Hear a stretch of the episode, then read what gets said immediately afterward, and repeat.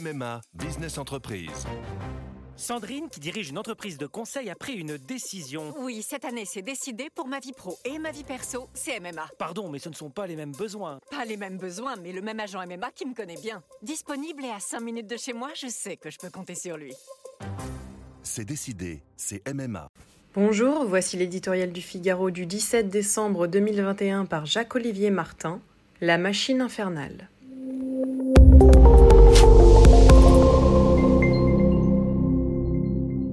La SNCF, le monde d'après ressemble furieusement au monde d'avant.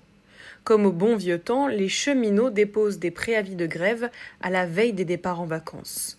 Comme au bon vieux temps, leurs intérêts particuliers et le corporatisme de quelques-uns priment sur l'intérêt collectif. Rien de bien neuf, l'écœurement général en prime. Car même si les durs de la CGT ou de Sud ont fait machine arrière au dernier moment, le mal est fait. Des milliers de voyageurs sont privés de train ce vendredi de grand départ.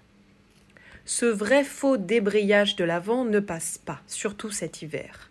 Après bientôt deux ans de Covid, des confinements à répétition, une cinquième vague d'épidémie, un nouveau variant, les Français sont lessivés et n'aspirent qu'à se retrouver en famille, avec leurs parents, leurs enfants, leurs cousins, ici et là, pour une messe de Noël, un repas de fête, des rires, de la détente.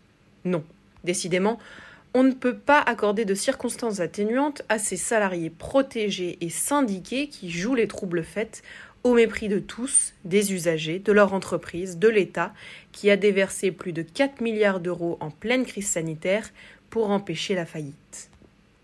Les cheminots ont exigé des primes et des majorations pour compenser l'inflation, la hausse du coût de la vie, le Covid, si facilement accordés par leur direction que la CGT et Sudrail en nous redemander.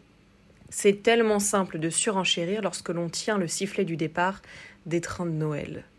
Depuis des décennies, la maison Martinez fait la loi au sein du transporteur ferroviaire en agitant le bâton du débrayage en guise de préalable à toute négociation.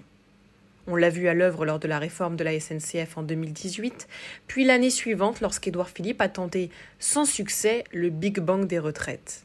On la voit aujourd'hui. Pour quel résultat? Une entreprise terriblement affaiblie au moment même où elle doit affronter l'arrivée de concurrents sur les lignes de TGV et des clients insatisfaits et exaspérés qui finiront vite par préférer Trenitalia ou un autre transporteur ferroviaire pour partir en vacances. Ce jour-là, il sera trop tard pour la SNCF.